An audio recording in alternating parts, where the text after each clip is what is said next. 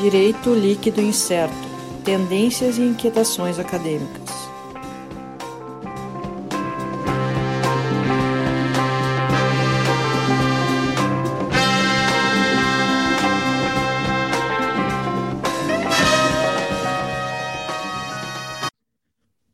Pessoal. Então estamos começando aqui mais uma edição do DLI Podcast, nossa edição especial número 50. Isso mesmo, são 50 episódios do nosso DLI Podcast. Chegando então a essa marca quase quase dois anos. Esse mês fechamos dois anos de podcast e 50 episódios. Então estamos aqui neste episódio especial, eu, Sandro Moraes, comigo aqui Alisson Capelari. Olá a todos, a todas novamente. Sérgio Gillet. Olá, olá, olá. E temos novidades no nosso podcast, mas antes, antes, mas... importantíssimo, a gente faz aqui a nossa referência para o pessoal seguir lá nossas redes sociais, arroba DLI Podcast no Instagram, youtube.com barra, e no Instagram e no Twitter também, youtube.com barra DLI Podcast, inscreva-se no canal, deixe seu like, ative o sininho para não perder as notificações. Gerador de caracteres novo, nós temos, e acesse lá também www.delipodcast.net.br, nosso site, com a lista de todos os nossos 50 episódios, lista completa, e mais os nossos episódios do Deli em doses, que são. Quantos Alguns. já temos? Alguns. Não chegou a 50 15. ainda, com certeza. Não, longe disso. Então, vamos lá falar das nossas novidades né? Vou pegar aqui agora, são muitas novidades, muitas coisas que estão acontecendo aqui no nosso Daily Podcast para esse uh, essa nova essa sequência, né? Essa nova temporada, começando o nosso terceiro ano a partir do episódio 50. Né? A gente tem, a partir de agora, um, contando com alguns apoios, né? O apoio do Love Cookies, Love Cookies no Instagram, siga no Instagram, Love Cookies, Uh, tortas, cookies recheados. Tortas e cookies recheados. É lovie.cookies, né? Para seguir no Instagram lá, vai ver umas, uns cookies maravilhosos. Na verdade, torta cookie, né? Não é recheados com chocolate, Nutella, goiabada. A sua escolha lá. Muito legal. Para Porto Alegre. Ah, claro. Isso, um entrega em Porto Alegre, né? Vamos deixar Isso. bem claro que aí o pessoal que está ouvindo em Cabo Verde não vai. Estava comemorando que a seleção de Cabo Verde ganhando a seleção brasileira da pré-olímpica não ah. vai poder comemorar comendo um cookie porque não vai poder, não vai ser entregue lá, infelizmente. Uhum. Uh, e a gente tem também um apoio cultural apoio cultural da livraria do advogado que passa a apoiar nosso, nosso podcast, acho tudo a ver com a nossa, a nossa ideia do, do, do podcast, área jurídica, né? Já que a livraria do advogado é acho a maior editora de livros jurídicos, pelo menos do sul do país. Uma das grandes editoras no, no Brasil de livros jurídicos, especializada em livros jurídicos. E para o pessoal que acompanha, vai olhar lá no nosso, nos nossos 50 episódios até então, vários autores da Livraria do Advogado que participaram já com a gente. Uhum. E que agora ela tem esse apoio, a gente vai ter então cada vez mais a, a qualidade dos autores da Livraria do Advogado vindo aqui, aparecendo aqui no nosso podcast. E também. Inclusive nesse episódio, né? Inclusive nesse episódio. Inclusive que... nesse episódio. Bom, quem tá só ouvindo ainda não sabe, mas quem já olhou a descrição do episódio, já leu, já sabe mais ou menos o que é. Mas depois nós vamos falar disso. Cada, cada coisa no seu tempo. Porque a gente tem mais novidades, mais novidades. Nossa. Uh, e é... Como? Estou curioso. Nossa, nossa, descarregando tudo. Descarregando tudo. Porque a, a outra novidade é que a gente agora passa a ter um programa de financiamento coletivo, de apadrinhamento, do DL Podcast.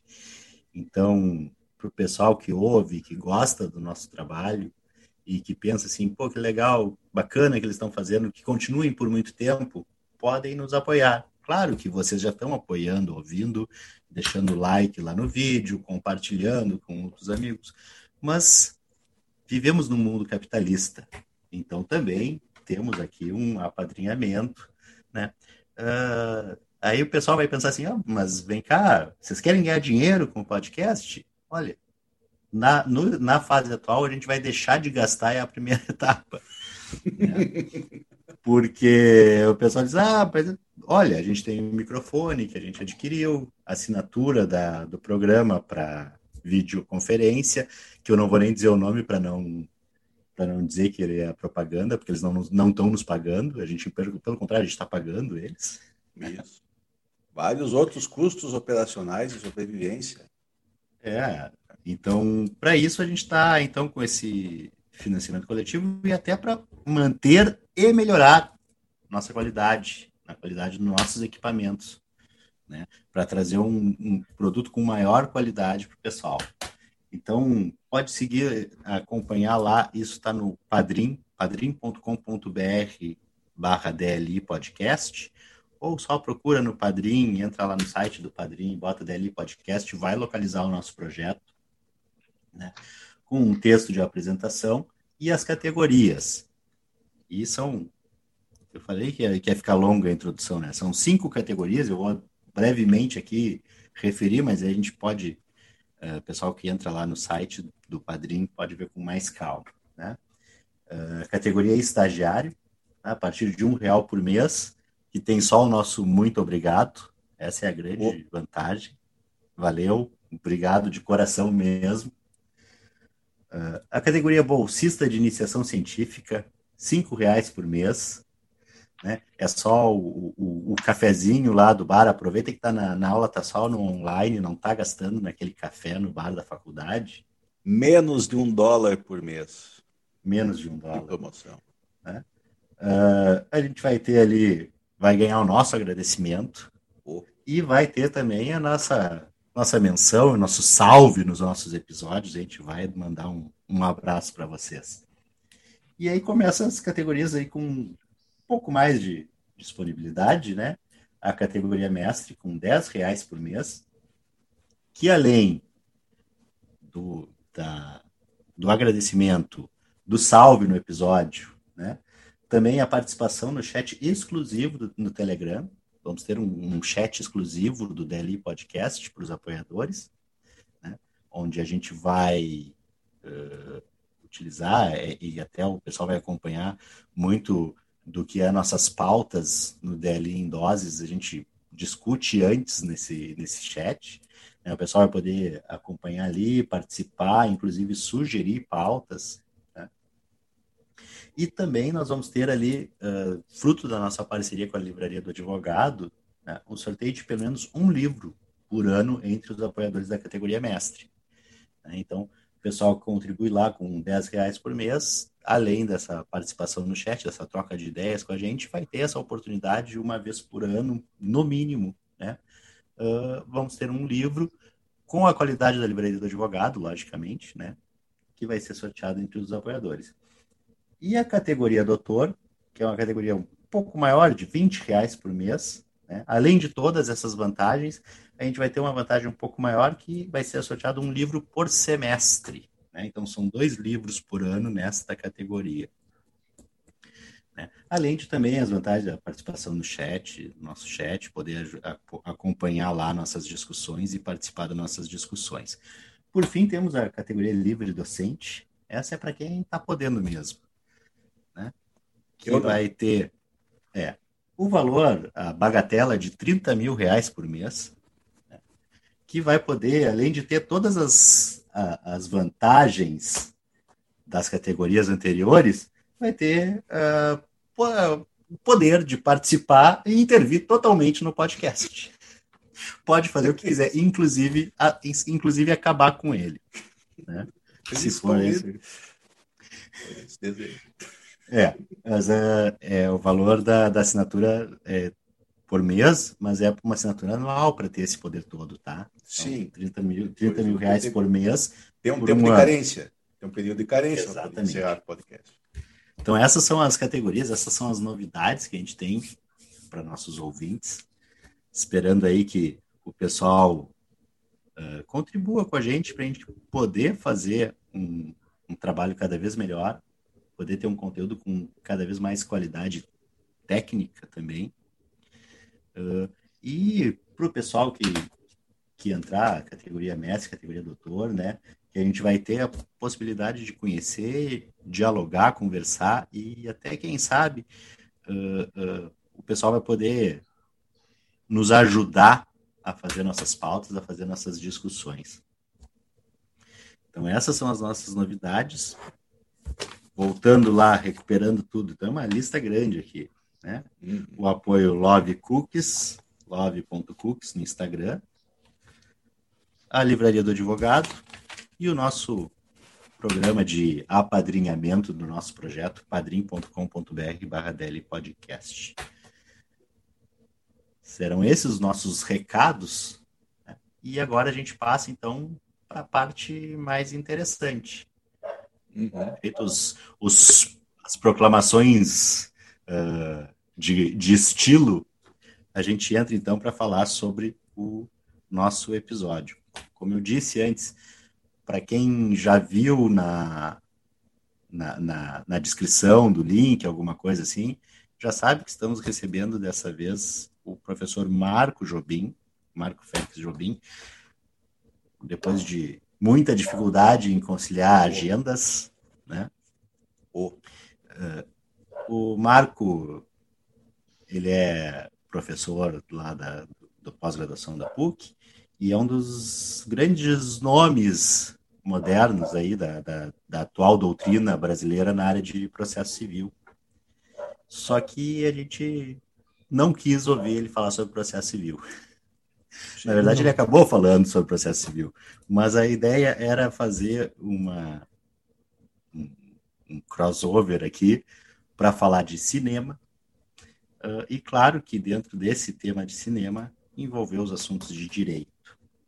Né? Para quem conhece, eu, eu, eu, falo porque conheço o Marco há mais de 30 anos e a gente faz essa referência até no episódio conversando. Uh, conheço a, a paixão dele pelo cinema, conhecia desde sempre. E, e até quando a gente pensou no episódio, a primeira vez eu disse, não, eu quero Marco falando sobre filme.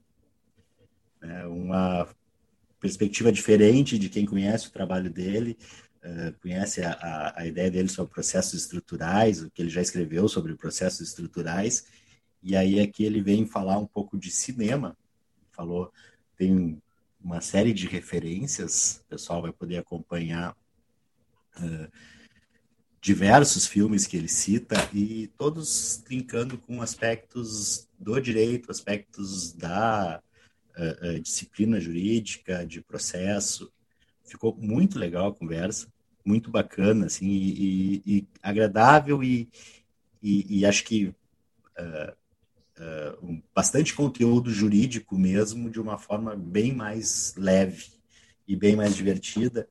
E aconselho aí o pessoal que está ouvindo pegar e fazer as anotações ali, ou buscar as referências que a gente vai colocar na para hum. assistir todos aqueles filmes. Tem muito filme bom, tem alguns não muito bons também, mas que foram citados por alguma perspectiva jurídica.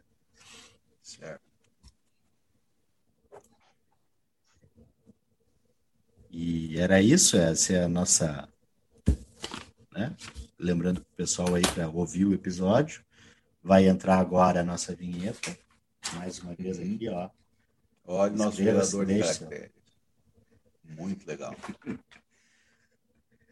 É isso. Então, vamos lá. Episódio com Marco Félix Jobim, Direito e Cinema. Valeu, pessoal.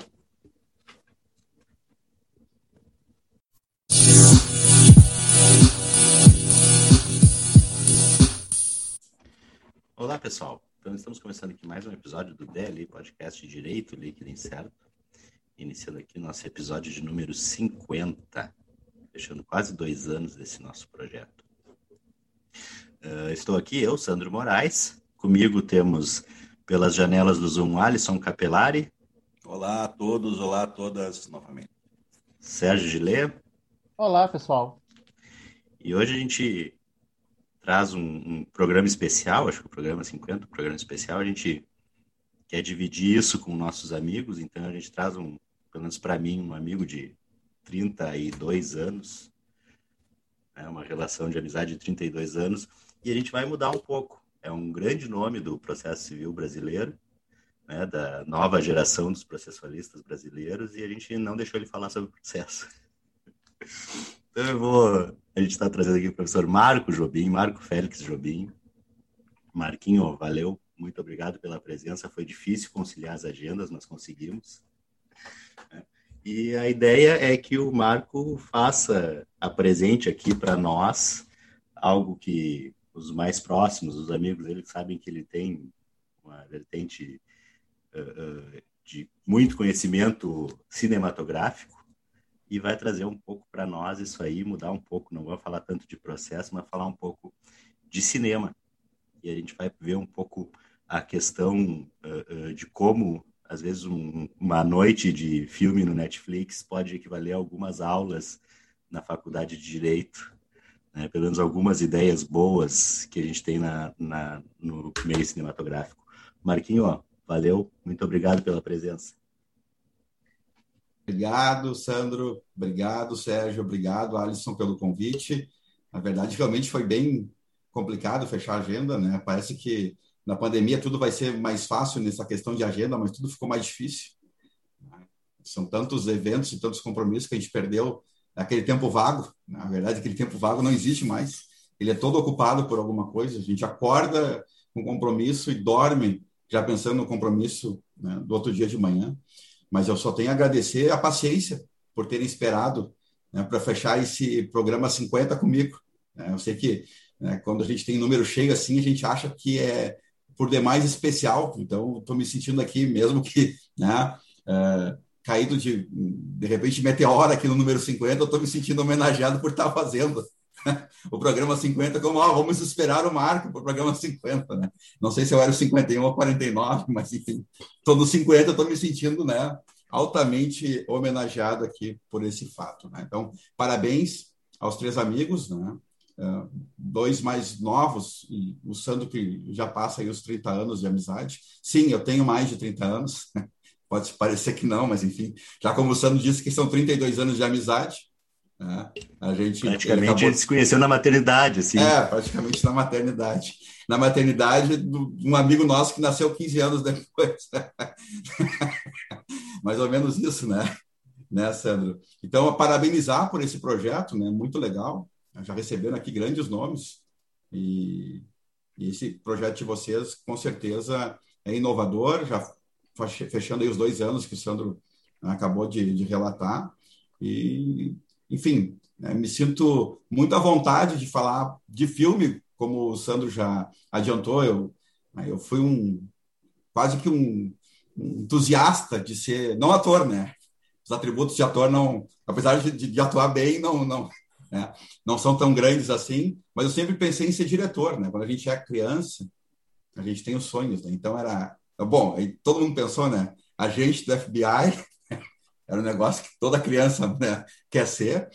É, diretor de cinema ou advogado, que é quando eu vi o meu pai atuar durante pequena a vida inteira. Então sempre foi um dos três. É, então eu muito cedo comecei a ver filme, muito cedo comecei a me interessar de filme e sempre achei que filme tem uma conexão muito grande com a vida. Filme é cultura, né? Tanto é que eu, né, a minha tese de doutorado, ela é recheada de citações de filmes. Todo mundo achava que eu ia ser muito vaiado na banca, né? Iam pegar muito pesado com o fato de eu começar a citar filmes para, quem sabe, né, ilustrar uh, as questões que eu trouxe da própria história né, que eu trabalhei no doutorado e foi muito elogiado. E, e quem criticasse ia criticar batendo, dando um soco né, numa parede. Por quê? Porque filme é uma manifestação cultural e ele precisa, então, estar presente na nossa vida né, também acadêmica. Uh, então, por isso, né, eu sou um, um grande entusiasta, gosto muito do tema. Já fiz, eu estava falando com vocês antes da gente começar a gravação. Eu tive um projeto, quando eu dava aula no La Salle, de fazer uma, uma, uma cadeira de extensão em Direito e Cinema. Foi aprovado, foi aprovado. É, eram 60 filmes que a gente ia passar ao longo do ano. e só que não teve público. Ah, infelizmente não teve público. Então eu fiquei com esse projeto né? é, arquivado dentro dos meus arquivos aqui. Eu tenho ali o, o PowerPoint de de repente se eu achar, né? A gente perde tudo hoje em dia nesse arquivo digital. Eu tenho PowerPoint ali de, de todos os filmes que eventualmente eu havia indicado e as discussões que a gente ia fazer, não só jurídica, né? Não só jurídica. O Sandro falou que eu vou fugir de processo. Não, por meio dos filmes eu vou tentar entrar em processo aqui também. É, então, esse projeto está tá sempre latente na minha vida, né? Retomar um dia o direito de cinema, que para mim é uma forma muito fácil de compreender algumas questões que o direito nos traz. Eu falo, né? É, é, até Chaves dá para discutir direito. Chaves talvez seja um seriado em que, em que várias discussões jurídicas né, surjam à tona. Dá para ver a discussão ah. do aluguel do seu Madruga, por exemplo. Aluguel, aluguel. Moradia digna, Maria da Penha, né? Uh, escola de qualidade, enfim. Direito né? de vizinhança mesmo. Direito de vizinhança, enfim, é, aquele que começa a estudar direito na graduação, eu sempre falo, né? Olha, onde vocês verem, os desenhos são recheados né? de, de, de questões jurídicas, né?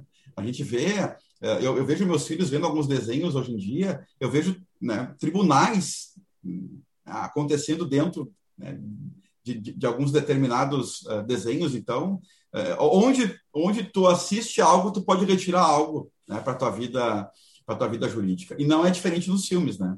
Eu, eu não vou nem não, não vou nem me arriscar a, a falar algo certo aqui, tá? Mas eu, eu tenho um livro de 83, se eu não estou enganado, de 83.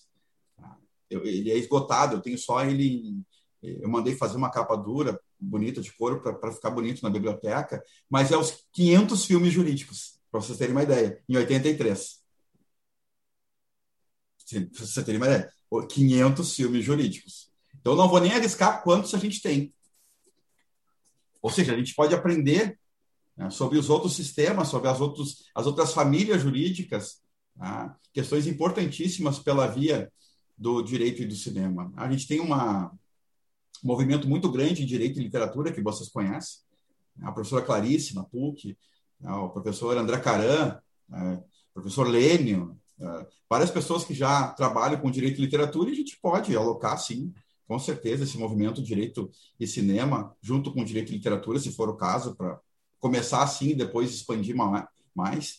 Mas é, é, é um negócio que, uh, para mim, é apaixonante. Eu acho que vou tentar mostrar para vocês aqui ao longo dessa hora que várias discussões sérias podem ser retiradas né, da análise de um, de um filme, inclusive não só né, de direitos específicas, né, de raciocínio probatório também, que é uma questão que está muito em pauta hoje em dia, né, uh, e a PUC tem uma parceria legal aí com a Universidade de Girona, que trata sobre esse tema também.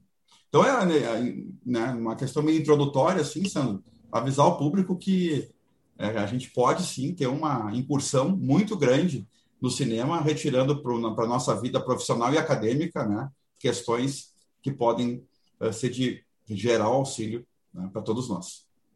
Sabe que, a, a, falando de direito probatório, eu me lembrei, acho que uma das, uma das grandes lições para minha atuação como advogado em audiência, eu tirei do filme O Advogado do Diabo, que o diabo ele fala eh, nunca pergunta para uma testemunha uma coisa que tu não sabe o que, que ela vai responder. Cara, isso é uma lição e tanto para a audiência. E tá lá, eu vi no filme assim, eu disse, cara, e pior que é, ele tem... É, é, é, é, algo que acho que nenhum professor me falou na graduação, mas eu vi no filme. Peguei do filme, trouxe essa referência. Por sinal, tu sabe, filme. Tu sabe, Sandro, assim, olha, olha que legal sabe que daí, daí, daí, o público pode pensar o seguinte: poxa, o advogado do diabo, né? Tá. É, se, se, será que tem alguma uh, validade isso porque é do filme Advogado do Diabo? Né? Porque não é bem um filme de advogado, né?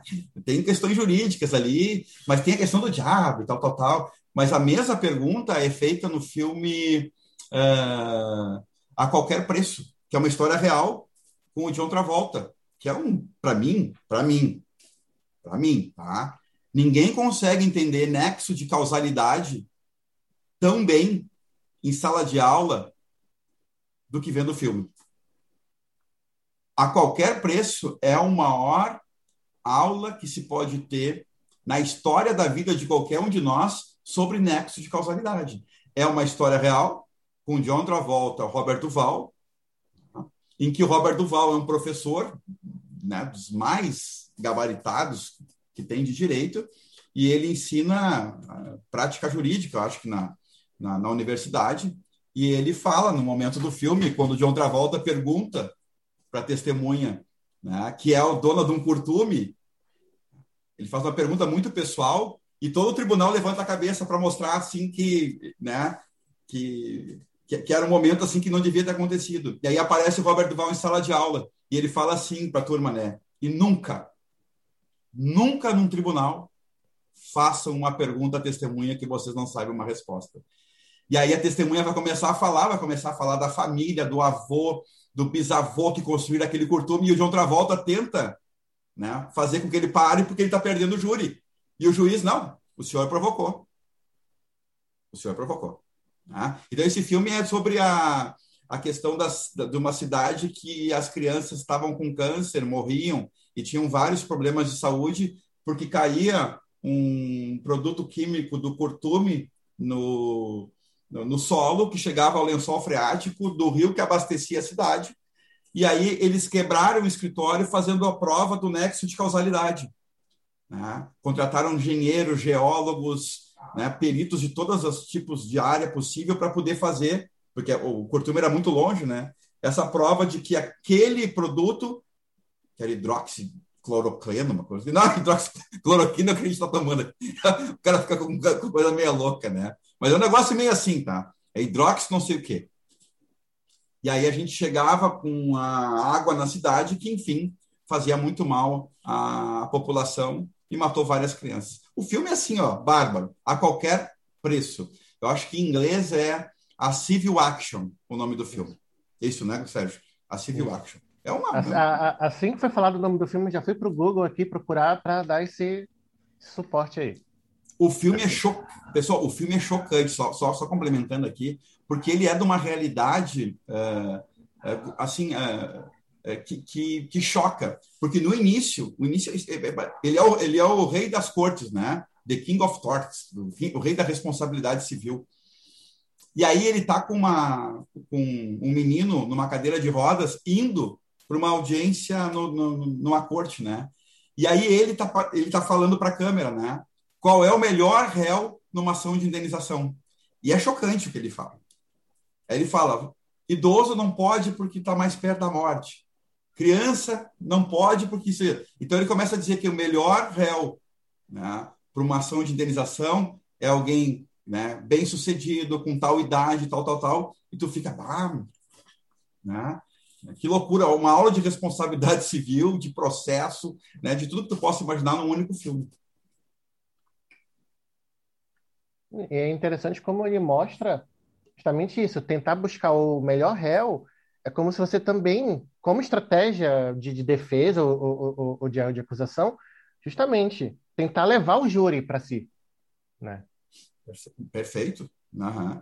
E aí mostra como o processo pode ser um teatro também, Sim. nesses termos assim. É um palco, né? É. E, e, e, aí, Sérgio, cara, eu não quero contar todo o filme, né? Porque, enfim, a gente foi, a gente foi convidado não, não pode Não pode dar spoiler. Não, não, mas não, eu tô, eu tô, a, a tô... gente vai ter que deixar um, um aviso de spoiler não, antes, não, mas aqui, ó, antes é, início. Esse filme tem tanta, tanta, tanta informação que não se preocupem. Porque agora, é, como o Sérgio provocou, eu, eu respondo dizendo o seguinte, ó. Quando ele agora bota, parar. Quando ele bota o, o, o, menino, porque ele é um jovem, deve ter uns 18, 20 anos na cadeira de roda, uh, na frente do júri, ele preparou tudo. Ele preparou tudo. Ele tinha deixado o cadarço desamarrado, o advogado, que é o, pô, de outra volta, né? Daí ele levanta, faz a volta, se ajoelha na frente da, do menino, amarra o cadarço. Aí arruma a cadeira de roda. Aí chama, per, pergunta, aí, aí ele olha para o advogado para o lado, ele olha para o advogado do lado, o advogado do lado faz assim, ó por favor, um milhão de dólares. Daí ele só fala assim, ó. Daí ele pergunta para o menino, tu quer tomar alguma coisa? Daí o menino, quero. Daí ele pega um copo de água, pega um canudinho, bota na boca dele e o guri toma assim, porque ele tá tetraplégico, né? Daí ele olha para o lado, o advogado. 1,5 milhões de dólares, por favor. Daí ele fala assim, ó. Daí eu, eu não sei qual é a terceira coisa, o guri se engasga, alguma coisa acontece que tem que acontecer algum negócio, e a jurada começa a chorar. A jurada começa a chorar. E aí o, ele olha para o lado do advogado. Por favor, 2 milhões. Ele fala assim, ó. Daí o advogado do réu levanta e fala: Excelência, gostaria de informar que as partes chegaram a acordo. é o palco, né? É o teatro, enfim, que o, que o Sérgio está falando que acontece frente ao grande júri, né? Claro que a, a, o modelo americano permite um pouco mais, fica mais bonito de se ver, né? diferente um pouco do, do modelo brasileiro, que o processo não, não tem toda essa, essa possibilidade desse teatro, apesar de ter ainda alguma, alguma coisa, né? mas acho que isso dá para a gente ter como referência, mesmo que que seja um modelo, a gente sabe que é diferente, mas apesar disso, as novelas da Globo mostram uh, audiências de família com júri no Brasil, né? Mas é uma pequena diferença na adaptação. Já melhorou um pouco isso, né? Antigamente se via direto isso. Hoje, hoje já tem uma consultoria jurídica um pouco mais, mais profissional, né? Na, na teledramaturgia. E, e só para para não deixar passar, o filme a qualquer preço é de 98, então não dá para falar em spoiler. Cara, se tu não viu ainda, tá azar, vai ficar sabendo mesmo como é que termina. Só queria que o Sérgio depois procurasse o, o nome do. Deve, deve ter uma coisa assim do produto químico para não parecer que é hidroxicloroquina. Porque é, tri, é eu, tô, tri, eu tô procurando ainda. É tricloreto de alguma coisa, assim. Eu é que estou viajando aqui. Mas enfim, isso é o de menos, né? Isso é o de menos. Mas é, é, é interessante, né? são vários produtos químicos, mas tem um que saltava mais a, a vista, assim, que era o, o produto que realmente chegava. Mas também isso aqui não, aí não é direito, né? aí já é o, é o produto químico que saía do couro, né? que ia para o solo e chegava até o, o rio que abastecia a cidade. É, é espetacular, né? Que é mais ou menos, pessoal, o, o mesmo a mesma história do Eren Brockovich. Sim, Sim. eu estava pensando nisso agora. Só que, assim, ó, não, presta bem atenção que eu vou dizer não tem graça. Olha que eu vou dizer, Eren Brockovich é um excelente filme. Eu dou nota 8. Olha só, eu dou nota 8 de 10. É um excelente filme. Mas não tem nem graça o que Eren Brockovich é perto do A Qualquer Preço. Mas o Eren Brockovich, o Eren Brockovich tem uma... E a Julia Roberts. Tem a Julia...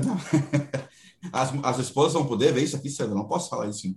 Ah, pelo amor de Deus. Que que ah, tem, ela é uma linda mulher. O que, que, tem, que, que tem, tem a Julia Roberts? E, ela, ela é uma linda mulher também. o, o, o Erin Brockovich é, é, é, legal por um outro ponto de vista. A história é legal, a história é interessante, tal, tal, tal. Mas o Erin Brockovich, se vocês forem ver de perto, depois que vocês começam a estudar processo coletivo né, mais intensamente, na verdade, quando a gente começa a estudar processo, ou estudar direito, tá? a gente começa a ver os filmes que a gente viu antigamente de uma outra forma. Isso é fato. Já, depois dou outros exemplos para vocês. O Erin Brockovich, quando a gente vê pela primeira vez, a gente pensa exatamente nisso. É uma indenização, né? onde uma secretária tenta reunir um grupo de, de, de autores cujos filhos foram, uh, de alguma forma, prejudicados pela água da cidade. Isso, aquilo, aquilo outro é uma história bonita. Mas olhando na, na especificidade de uma das técnicas existentes nos Estados Unidos, ele é espetacular para que se possa entender a questão da representatividade adequada. Porque pode passar batido por nós. O que, que a representatividade adequada é? Olha, eu preciso, porque eu não sou legitimado a entrar com uma ação coletiva, né, eu marco, eu preciso que o melhor do mundo me represente. Eu preciso que legitimados sejam né, meus representantes da melhor forma possível. A gente está fazendo isso agora no novo projeto de lei de ações coletivas. Nos Estados Unidos, já existe isso há um bom tempo, tanto é que a gente usou os Estados Unidos muito para poder chegar a esse novo projeto de lei de ações coletivas. E prestem bem atenção na história da Erin Brockovich, se vocês forem ver de novo. Qual foi a grande questão jurídica trazida no filme Erin Brockovich que serve para representatividade. O escritório, o escritório da, que a Julia Roberts trabalhava, não podia arguir o caso. Ele era pequeno demais e ele não tinha experiência. E o juiz obrigou Isso foi um baque até para o advogado, para todo mundo na época, e ele obrigou o escritório menor a, a se associar a um escritório maior, com mais expertise, com mais grana, para poder aguentar a ação coletiva que é muito cara. Então, veja bem, sobre essa ótica, o Erin Brockovich é talvez a melhor forma de começar a entender o que, que é uma representatividade adequada nos Estados Unidos. Não é? não é qualquer um que pode arguir. Eu fiz um artigo há uns anos atrás mostrando o caso da Toyota, em que o escritório teve que expedir 5 milhões de cartas para 5 milhões de usuários para poder né, ter o opt-in, o opt-out, enfim. Mas vejam que escritório tem isso. Se mandarem eu expedir 10 AR amanhã, eu não sei se eu consigo. O escritório tem que expedir 5 milhões de cartas de notificação para os eventuais lesados pela questão aquela do, do acelerador, que queimou um pouco a marca no mundo inteiro. E a indenização era sobre isso, né? era sobre a perda de valor dos automóveis em relação à marca. Olha que loucura! Quanto é, qual é o custo disso? Isso é só para iniciar. Né? Então, Eren Brockovich fica essa lição aí. Eu acho que é bem interessante olhar sobre esse ponto de vista. E tu só aprende isso, tu passa, tu olha a primeira vez Eren Brockovich, tu nem pensa nisso. Não, tu nem pensa, tu acha que é, né, é uma questão, ah, o juiz fez porque tinha que fazer. Não. Isso é a essência de tu ser bem representado dentro do Poder Judiciário numa class action, né? É interessante que tem a questão, a gente fala tanto do acesso à justiça e tal, mas tu tem que dar meios para isso. Né? De repente, fazendo naquele escritóriozinho uh, de pequeno, tu não vai ter o meio, até o meio técnico, né? pela possibilidade de, de pesquisa, de dispor de, de, pessoas pesquisando, trabalhando. Tu vai essa... morrer no mau acordo, Sandro. Vai Sim. chegar uma hora que vai. Né? O que, que, também o civil action, que também a qualquer preço toca. Porque eles quebram o escritório e tem que aceitar um acordo menor. Então é isso, né? Eu, eu, dei o um spoiler, mas não é o final ainda, tá? Eu dei um spoiler do spoiler, mas não é o final ainda. Mas é isso. O escritório era bom, é, é, é, é era conhecido, mas frente ao, ao, nexo causal que eles tinham que provar, ele ficou muito pequeno, tá? perto da grandeza que a ação, que, que a pretensão tinha. Então é isso, né? Grandes escritórios têm preferência. E nesse projeto de lei a gente está pensando nisso representatividade é muito importante. A representatividade dos lesados, dos grupos, dos subgrupos, é extremamente importante. Quem não tem know-how não pode, não pode né, me representar. É Ou não pode, até pode me representar, mas não pode bem me representar, adequadamente me representar. É, é interessante Falta uma qualificação. Não... Falta. É uma série de requisitos que tem no projeto, mas uma, um é esse, Sérgio. Porque preciso, é, é, é, é, tão longe de nós, né? A gente está discutindo né? juizado especial, ação de cobrança de 300 reais. Veja o pessoal brigando aí na, na internet por né, questões processuais, isso, aquilo, aquilo, outro, que tem que ser mais para um lado do garantismo, do instrumentalismo, do ismo, do aquilo, daquilo outro. Tchê, para aí. A gente está falando na essência, na essência do processo coletivo aqui, uma coisa totalmente acho, diferenciada. Acho que em termos brasileiros se pode colocar um paralelo com as questões da, de Brumadinho, né? Uh, esse tipo de demanda. E, e realmente, uh, e, e, essa, essa questão de representatividade é interessante que ela é uma garantia para a própria parte que tenha né? Tu vai dizer assim, ah, mas está obstando meu acesso à justiça porque o advogado que eu confio, que tem um escritório aqui do lado de casa, não pode entrar com a ação. Sim, mas ele não vai te representar bem. Eu quero que tu tenha um, um, que tu entre com bem armado, bem calçado para essa para essa discussão. Não vai com qualquer um que, que tu vai ter que vai, vai ficar ruim a tua instrução. Acho que semelhante pode, um pouco. Isso. E tu no... pode prejudicar o outro, né? Sim. Tu faz um péssimo processo, ah, faz uma péssima instrução, essa instrução pode ser levada em conta no outro processo. Então, tem uma, tem uma outra questão aí também. É, quando duas, três associações começam a individualmente buscar sobre o mesmo fato né, lesões diferentes, a gente não pode esquecer que uma péssima instrução pode gerar uma péssima prova para outra associação que está tentando, de alguma forma, fazer né, um procedimento melhor do que o outro. Então, é uma, é, uma, é uma rede, né? é uma conexão de coisas aqui que, eventualmente, podem dar errado pela falta de expertise tá, do, do, do, do legitimado, porque está representando mal as classes num processo coletivo. É a mesma Lá coisa, né? eu. Oi. Não, eu só ia dizer que lá vou eu criar mais um capítulo para tese agora, É. depois dessa. O... Oi, fala, Alisson. E assim, Marco, é, o que eu vejo, até na, até na minha prática profissional do, do dia a dia, uh, que várias dessas ações coletivas, as class actions nossas, nacionais, aca acabam sendo encampadas pelo Ministério Público, porque não tem uma, uma legitimidade, uma representatividade assim, do, do, dos consumidores, dos lesados, né? por, por um, um, escritório privado e acaba sendo encampado pelo Ministério Público. Daí tu vai ter o Ministério Público atuando em, em dois polos ali, né? Enquanto fiscal da lei, enquanto parte do processo. Perfeito. E, assim, Perfeito. E, e, vocês fizeram a cadeira de doutorado né, de ações coletivas comigo. Vocês lembram? Os três fizeram. Sim. Sim. Vocês, vocês juntos. Vocês lembram do Vitorelli, que a gente estudou em sala de aula? Né? Ele é Ministério Público que diz: olha, eu já cheguei em locais com a sentença na mão, feliz da vida, de processos que eu não comecei. Cheguei lá e o pessoal, mas não, não era isso que eu queria, ninguém me ouviu. É? Quem, é que me, quem é que me representou aqui nessa ação?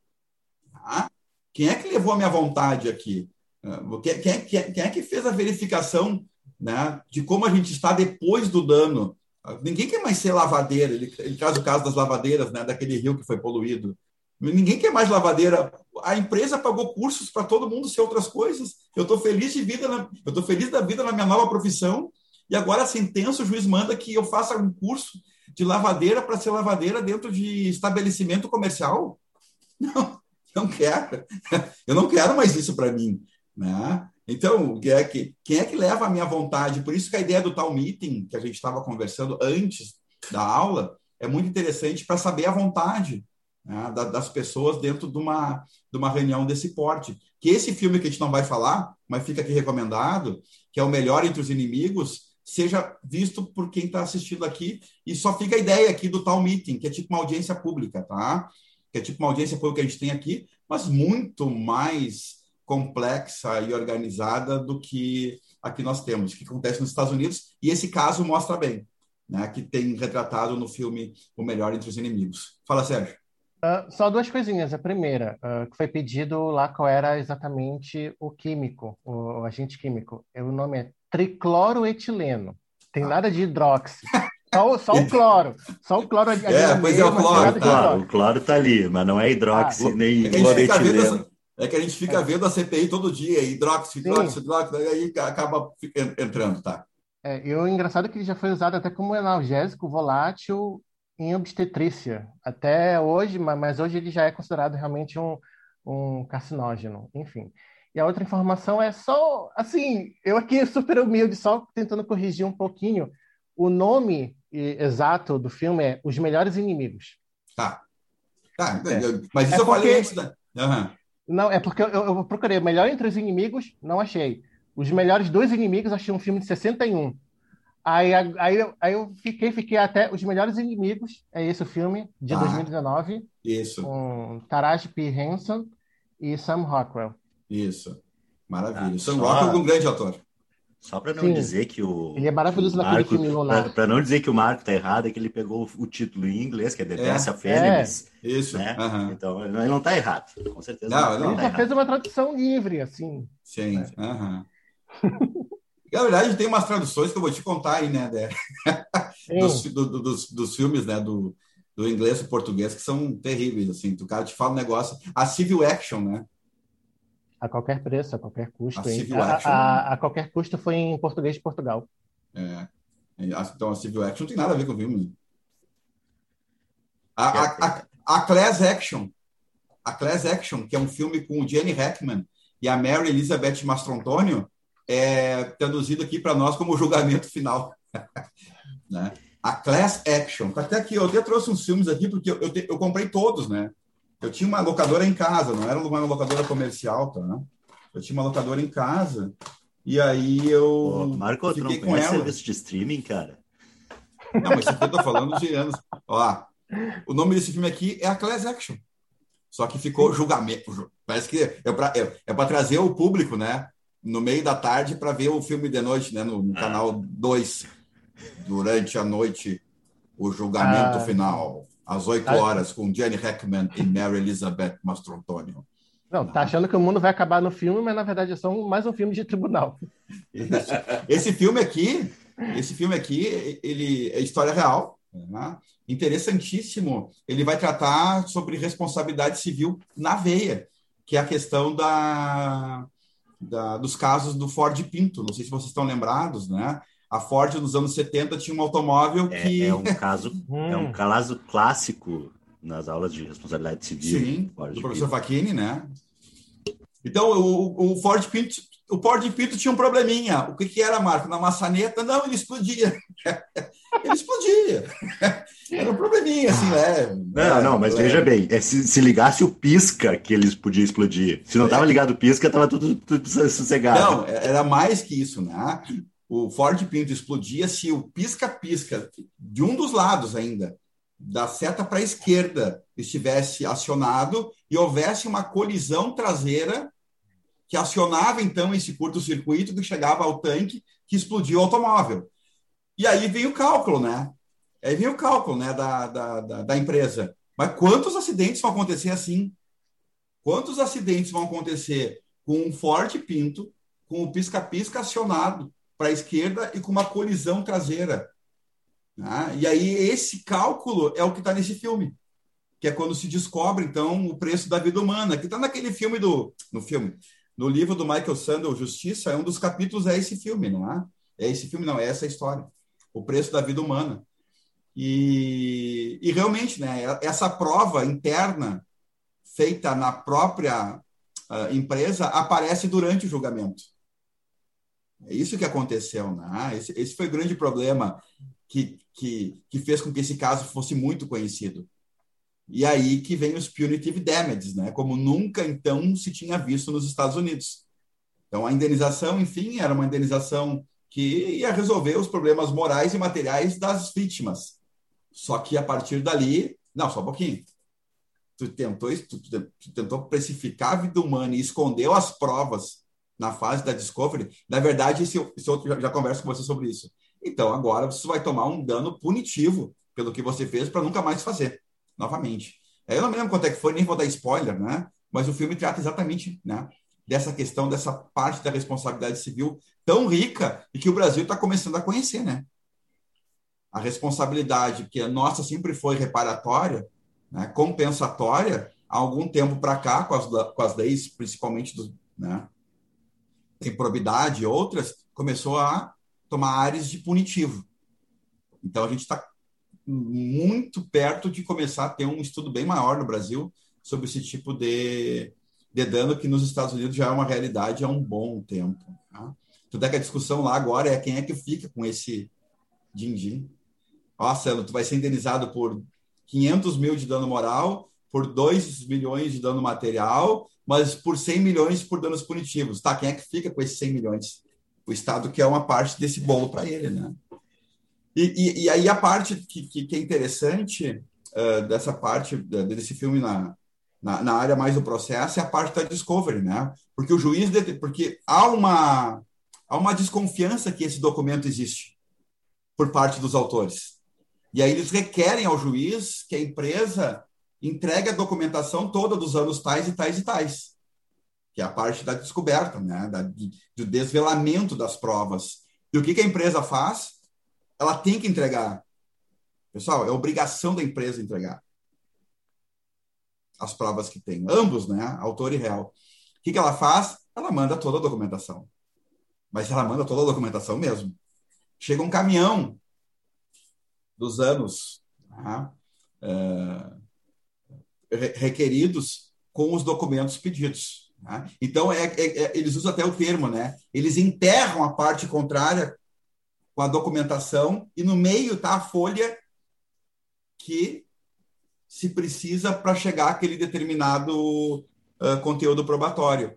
E aí, mais uma razão para a gente chegar aos primeiros filmes indicados. Para isso, eu preciso de uma equipe jurídica. Para isso, eu preciso né, de um bom escritório, porque eu vou perder horas. E por isso que eles cobram por horas, muitas vezes, né? Dos dois lados, né? Horas e horas e horas e horas e horas tentando achar esse documento que tem que estar tá ali. Porque se descobrirem que não está ali e ele existia, aí sim, né? Aí o bicho pega. Então esse filme é muito interessante sobre esses dois né, pontos de vista aqui. É impressionante que a gente está falando de filme, filme, filme e, e cai para o processo, né? O homem não conseguiu fugir não do processo. Como que... Então, então, como eu falei em ponto de vista, então vou sair um pouco do processo. Se bem que é, é vai dar uma, uma, uma voltadinha, mas não é de direito. Né? É, é interessantíssimo esse filme aqui, embora ele não, embora ele não seja bom. Presta atenção. Eu sempre falo para os alunos, né? Olha, o filme que eu indicar, vejam. Ah, mas é uma é, é muito ruim. Não interessa. Não, não, é, não, não é por ser bom ou ruim que você. Aqui, ó, o Marco está indicando umas bombas para nós aqui. Não dá assim. né? Tem gente que vai achar pô, germinal. Vai, vai entender a formação dos sindicatos na França. Né? Tem gente que vai querer tua cabeça quando tu indica. Mas ele é um filme que precisa ser visto. Na verdade, é bom ler o romance, né? Mas, enfim, não vai conseguir ler o romance, porque é muito grande, é muito complexo, tal, tal, tal. Vê o filme, que é três horas. É maçante, é maçante. Mas é um filme que tem que ser visto. Esse filme aqui, que eu acabei de falar em ponto de vista, né? É ponto de vista. É com Dennis Quaid, é um filme de ação. Mas ele tem, pessoal, uma coisa muito interessante para dentro do, do, do, processo. Aí não estou falando só de processo civil, tá? Processo penal, processo trabalhista, o processo que vocês queiram falar aqui, que é uh, a ideia de que tu pode ter sobre um determinado fato várias versões. Aí eu não estou falando só de prova aqui, de, de, de processo. Estou falando de argumentação, de teoria do direito, estou falando de tudo aqui. Tá? Uh, por quê? Porque isso aqui é um atentado feito a um presidente, um determinado presidente, né, durante um comício em que o filme mostra uh, o atentado visto de cinco pontos de vista diferentes. E cada um que é né, chamado a contar o que viu, conta de uma forma diferente. É interessantíssimo né, ver que os cinco estavam falando a verdade deles, como visto. Tá? Mas os cinco viram coisas diferentes. Existe, eu não sei onde é que, em qual livro está, mas existe um capítulo de um livro do Edgar Morin em que ele relata um muito parecido, um acidente visto numa encruzilhada de uma janela, de quatro janelas diferentes. E os quatro, em tese, têm versões diferentes do acidente, sem que nenhum esteja de alguma forma né, trazendo né, uma mentira para dentro do, do, do contexto da, do acidente. Então, esse filme, ponto de vista, embora não seja jurídico, seja de ação, né, o Dennis Quaid vai atrás da, do, do, pessoal que, que, tentou matar. E embora seja fraquinho também. Fraquinho, fraquinho, mas dá para ver numa sessão da tarde.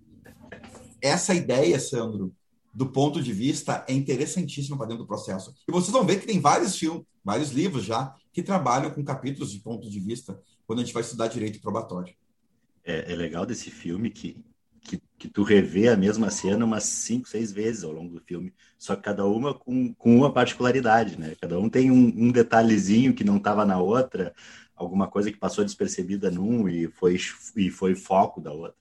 Por isso que o contraditório é, é, é, é toque fundamental do processo, né? Por isso que sem contraditório não tem como ter processo. Eu preciso ah, ouvir todos os, né, todos os envolvidos para saber o que, que, realmente aconteceu. E eu não posso, né? E eu vou chegar na melhor verdade possível. Ué, não vai buscar a verdade real? É, essa aí é só no... Nem nem, nem me fala que daí vai entrar na, vai, vai, entrar na minha. Vai entrar no penal e daí aí a gente não sai mais. Pelo menos até, até o fim desse ano a gente não sai mais aqui. Não, eu, eu, eu, eu, ia fazer uma pergunta agora. Pode fazer, não, que como, como quando vocês comentam, eu pego uma coisinha e já indico um filme, aí eu, eu tava, uhum. eu tava, eu tava seguindo, Não, é, é que, eu, que eu queria pegar num ponto específico, uh, Marco. falaste no começo, né, que vendo o próprio pai advogar e também começando a se interessar por filmes, e chegando nessa parte de filmes jurídicos, de tribunal e tudo mais, uh, eu queria só contar um pouquinho, por exemplo, por como, como foi essa minha, é, essa minha escolha pelo direito. Foi porque quando eu era adolescente, tinha um canal 21, o extinto canal 21, que era uma afiliada, uma subsidiária da, da Band, e passava Will and Grace. E aí eu vi aquilo ali, via que um dos personagens, o personagem principal, o Will, ele era um homem gay, bem-sucedido, advogado, né, e assumido e super uh, orgulhoso de, de, ser, de ser quem é. E aí eu fiquei assim, nossa, eu, eu quero ser assim, porque eu também sou gay, e, poxa, se eu for advogado, eu acho que eu posso ser parecido com ele, hum. sabe? E aí eu, eu, eu, eu, falo isso muito mais para perguntar, como foi justamente uh, ver os, os, os, filmes de tribunal, além do próprio pai advogando, ajudou nessa formação do marco advogado e depois do marco acadêmico? Então, eu queria escutar um pouco disso. Eu, antes, Sérgio, eu era fã número um do Will and Grace. Sério, foi uma, uma das melhores séries que já Também. passou. Não, é, é maravilhosa. Não, sério, ele aqui, olha, de se matar de rir. Também. Uh, os quatro personagens, os quatro, até aquela que Sim. entrava de vez em quando, que era aquela mais louca, né? É, um, uma melhor, um melhor que o outro, né? Então, Will and Grace é uma série assim categorizada, pena que tem tanta série hoje que não consegue resgatar as séries do passado, né? Mas é uma série assim maravilhosa. Tem a série Foi. completa na, na Globoplay. Fica aí o, o, o merchan da, da Globoplay. Tem lá a série completa. Pois o, o problema é que é outra filmagem hoje, é outro ritmo, né? A Sim. gente indica para alguém de 18 anos, né? Bom, basta, basta entrar num. Coisa chata. Num canal do, do, do, do, do, do Now hoje, né? O, o que é o, o que são os filmes de terror, né? Pelo amor de Deus, é, a cada 10 filmes, nove são de terror. E o pessoal gosta daquilo ali. Eu, meu Deus, eu não consigo nem eu não consigo nem ver o trailer. E eu sou fã de filmes de terror, né? Sérgio, são dois momentos, assim, ver o pai passar todas as dificuldades que passou, né, tudo que ele batalhou, ver, ver, tudo isso sempre nos chamou muita atenção em casa, né? Mas foram dois momentos, um por filme e um por uma por uma consulta que ele deu lá em casa, né, que deram aquele start, aquele gatilho, né? Para, enfim, eu ir, eu ir para o direito, além do fato de estar vendo ele e querer ser sempre advogado, né? Uma foi um amigo que chegou lá, acho que meia-noite, tinha uh, morrido soterrado dois uh, empregados dele numa obra no interior, e ele chegou lá, assim, uh, direto da, da, da, da do, do, do, acidente do trabalho lá para casa para saber o pai o que, que fazia.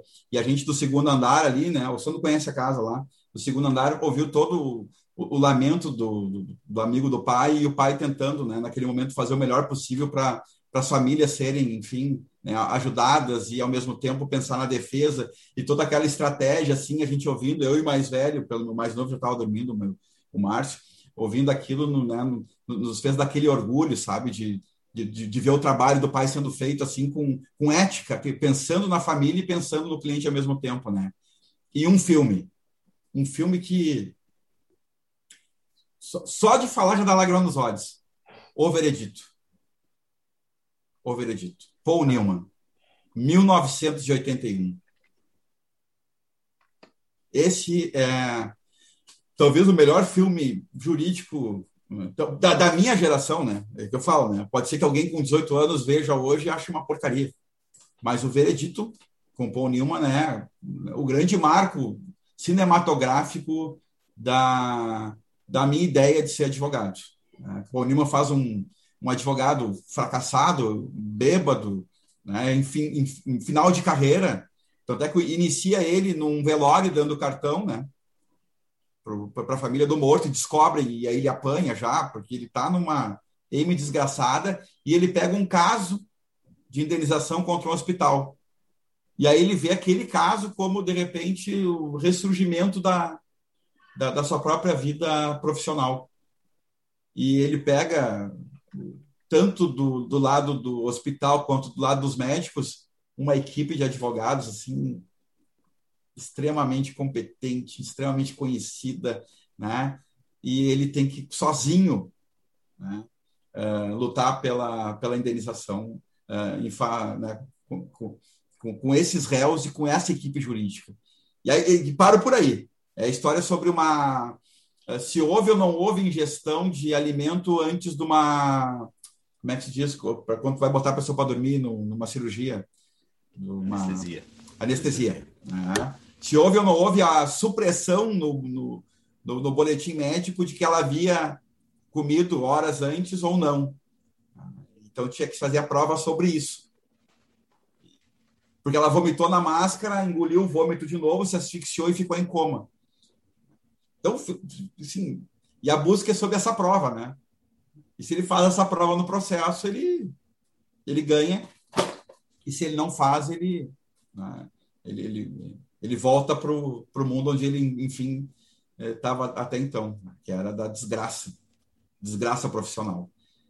E aí o pai, eu, eu, o pai, eu, vi, eu, eu, eu, sabia que o pai via várias vezes o final. Eu não vou contar o final, né? Mas o, o, o final do filme o pai rebobinava e mostrava para nós, rebobinava e mostrava para nós. Então isso fez esse, esse, essa pergunta foi muito legal porque me fez ver, lembrar do veredito, né? Deixa eu só registrar aqui, não posso não registrar meu abraço para o doutor Bonaparte Jobim. Jobim. grande, grande Bona. Grande, grande Bona. Uhum. Ontem, ontem eu vi um filme, olha, olha que interessante, né? Eu comecei, não sei porquê, né? Na verdade, eu sei porquê. Porque a gente tem que ficar online hoje né, com os alunos e eu faço questão de ficar uma hora e quarenta com eles online durante a aula. Eu não faço questão de dar uma hora de uma hora e quarenta, uma aula de uma hora e quarenta. Por quê? Porque não, ninguém, ninguém vai aguentar. Então, o que, que, que eu faço? Né? Os primeiros 15 minutos eu estou à disposição deles para as aulas passadas. Eu dou uma hora de aula, uma hora e dez de aula, e fico os outros 10, 15 minutos à disposição deles para resolver questões da aula que eu acabei de dar. Então, eu fico uma hora e quarenta, que é o período de aula, à disposição deles. E como muita gente tem, né, muito poucos têm questões de da aula passada e tal, tal, tal, os primeiros 10, 15 minutos eu uso para falar sobre filmes. E, e, e eu estou incutindo tanto isso neles que segunda-feira, quando eu fui começar a aula, o Daniel, que é um dos alunos que, enfim, aqueles que, que, que fazem o semestre ser melhor, né? câmera ligada, perguntando, né? interagindo, que faz com que o professor aqui tenha um outro, é uma, uma outra vontade assim de, de dar aula. O Daniel falou, professor, hoje eu vou lhe indicar um filme. Não sei se o senhor já viu O Sete de Chicago. E eu falei, não, não vi. Não vi. Mas como eu, já indiquei vários filmes durante o semestre vocês não conseguiram ver nenhum, eu vou tentar ver hoje para mostrar que dá, mesmo com todos os meus afazeres. Saí da aula e comecei a ver. Vim quatro vezes. Eu tinha várias coisas. Eu vi meia hora, depois vi mais meia hora, depois vi 15 minutos, depois vi mais 25 e de noite acabei vendo até perto da meia-noite. Acordei terça-feira de manhã, falei, Daniel, parabéns. O filme é espetacular, tá no Netflix. É, indicado pelo.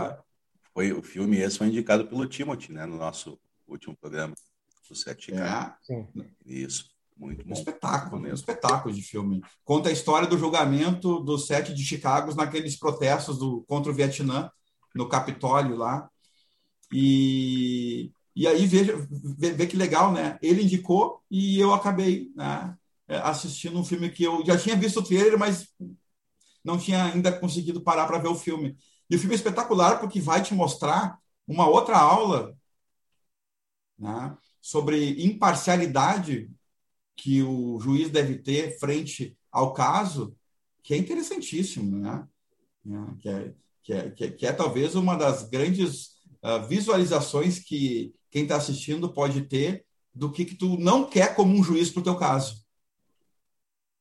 Porque o, o juiz já estava, desde o início do processo, comprometido com a decisão. Comprometido com a decisão. E quando ele está comprometido com a decisão, porque é uma decisão política e não, e não jurídica, ele enviesa todo, toda a instrução do processo. Então, uh, uh, o Sete de Chicago fica aqui a recomendação, e é um filme mais novo, mais jovem, né?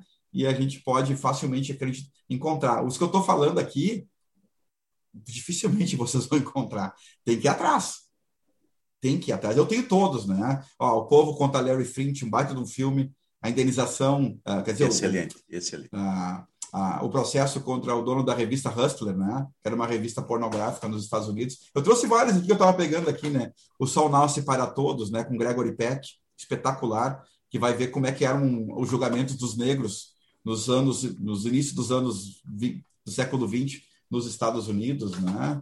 Eu trouxe aqui, vou trazer uh, separados mas iguais, né? o filme do caso Brown versus Board of Education, né? Que é o que é o caso que trabalhou contra a segregação racial nas escolas públicas nos Estados Unidos. É um filme de quatro horas. Né? Se eu, se eu coloco, eu choro do primeiro minuto ao último minuto, que foi alvo da minha tese de doutorado, né? O caso Brown foi o meu doutorado, então sempre que eu vejo esse filme aqui, eu, eu já vi umas três, quatro vezes, eu me emociono muito em ver ah, aquilo que eu estudei. Enfim, né, eu trouxe vários filmes aqui, eu sei que a gente, que o podcast tem uma hora, então eu estou à disposição de vocês aqui para, de repente, fazer um, um, fechamento com outros filmes aí, do não esse aqui que eu trouxe, que a gente pode indicar de outra forma depois. Ah, esse aqui, ó, esse aqui eu acho muito legal de, esses dois aqui eu acho legal de indicar antes de vocês fazerem uma pergunta. Né? O Advogado do Terror, vocês já viram? O Advogado do Terror é talvez o grande documentário para se discutir as questões éticas né, do advogado frente aos, aos acusados em geral. O Jacques Verger, o Jacques Verger, que é um, foi um advogado né, de vários, vamos botar entre aspas, né, várias monstruosidades do século XX. Ele percorria os países para defender os piores, né, uh, acusados dos piores crimes, Chacal, Hussein, né, ele, ele defendeu todos. Ele foi banido de entrar em vários países por causa da sua atuação. Esse é o documentário da vida dele. Tá? E aí a gente fica aquela questão, mas não, mas não é todo mundo, né? todo mundo não precisa de uma defesa. Né? Por que, que então ele é banido por defender ah, o devido processo legal frente a estupradores, assassinos em série, né, terroristas né, e, tudo mais. Então, esse, esse aqui, o Jacques Verger, que é a história dele, o advogado do terror, é um baita de um filme para discutir ética e moral. Tanto é, Sérgio, que o professor Molinaro, no primeiro dia da aula de doutorado sobre da, da disciplina que a gente teve em 2012, que era 2010, que era legislação e ética, ele botou esse filme para nós ver. E aí nós discutimos esse filme nas últimas, das próximas quatro aulas. Esse filme durou quatro aulas de discussão no doutorado depois da primeira aula que ele, que ele nos obrigou a ver, porque ele sabe que se a gente fosse para casa, alguns não iam ver, né?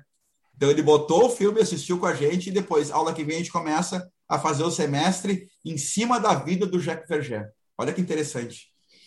E esse outro aqui, que é um filme muito pouco conhecido, olha só quem é que é o autor.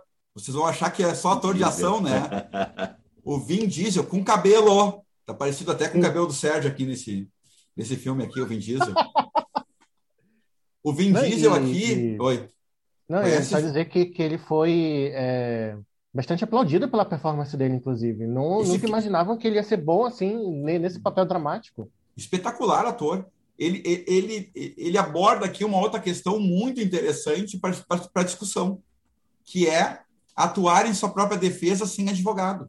Vocês sabem que em alguns estados dos Estados Unidos é permitido isso em qualquer tipo de crime. Eu abro mão da defesa técnica e vou me defender. Ele é um mafioso que está vendo que tem vários mafiosos, enfim, né, acusados no mesmo processo. Ele está vendo que está tudo caminhando com o advogado contratado para engatar um, que é ele. Daí ele não, eu vou assumir minha própria defesa. E aí a história sobre suspeita contra a defesa dele no tribunal, como é que foi feita, né? E como, é, como ele foi crescendo, mesmo sem ser advogado, nas questões jurídicas, porque o julgamento demorou anos. Né? E aquilo foi né, fazendo com que ele crescesse e se transformasse a principal peça né, dentro do processo como né, o seu próprio o seu próprio advogado, sem formação jurídica. Então, interessantíssimo também para entender é, né, a parte pode ir no juizado especial até 20 salários sem advogado aqui no Brasil. Né? Lá, lá pode se defender de crime sem advogado, sem representação. Lá é liberdade. Eu estou escolhendo a forma. E o juiz, e o juiz fala, né? o senhor tem certeza do que o senhor está fazendo? Aí explica, né? Dá uma grande explicação e ele, eu quero sem advogado. E aí? Bom, vocês viram, quem viu o set de Chicago sabe quem eu tô, do que eu estou falando. O problema de advogar em causa própria é que tu, tu tem o, o, pior cliente para resolver, é. para atender, né? Se apaixona pela causa, né? É. Essa, né? se apaixona pela causa. Né? Não estou fazendo aqui uma apologia a não ter advogado, tá? Estou só dizendo que em alguns estados, nos Estados Unidos, não é recomendado, tanto é que o juiz faz toda a ressalva, mas a parte pode assumir. Quando ela assume grande casos, vira filme, né? Como vocês estão vendo aqui. Agora, os casos que a pessoa faz uma defesa horrorosa e vai para cadeia não aparece no filme. Mas foi, foi, foi, né, foi alvo da livre escolha dele fazer isso, né? Então, a gente não pode fazer muita coisa. Direito do trabalho, né? Vamos para o direito do trabalho, vocês, vocês gostam também. Direito do trabalho tem um baita de um filme que a gente acha que é sobre um, uma indenização, mas no fim ao cabo é sobre uma, né, uma técnica muito importante existente nas class action também nos Estados Unidos, né? Que é terra fria.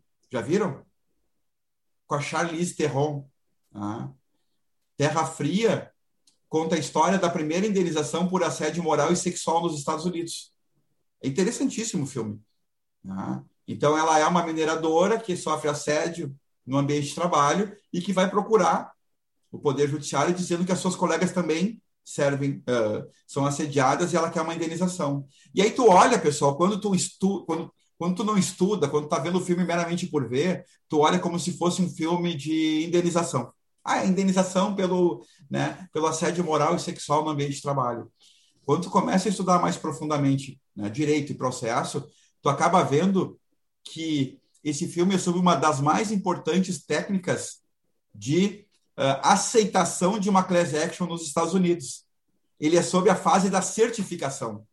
O filme todo vai contar a história da Charlize Theron, na verdade, indo atrás das colegas para ter mais do que uma para mostrar para o juiz que é uma ação de classe, para ele poder certificar como uma ação coletiva e dar sequência porque ele não vai aceitar a Charlize Theron processando né, as empresas coletivamente com um caso só. Ele precisa certificar que há mais casos envolvendo isso. E aí ninguém quer. E a busca da Charlize Theron é exatamente por isso, né? Para certificar a class action para ela poder tramitar como uma ação coletiva. Eu não vou dar spoiler, mas Terra Fria é um grande filme, né? Para compreender não só assédio moral e sexual, mas para aprender sobre certificação coletiva também, que é interessantíssimo. E o advogado da Charlize Theron é muito engraçado, né? nada mais, nada menos do que o Wood Harrison, que faz um papel de um advogado muito, muito... O Larry Flint. Não, sim. O Wood Harrison é esse ator do Larry Flint. Ele é o sim. advogado da Charlize Theron no Terra Fria. É Ou muito, seja, um é ator muito... que se especializou em papel de advogado. Sim. Sabe não, no Larry Flint ele é, o, ele é o acusado. Ele é o acusado. Ah, tá.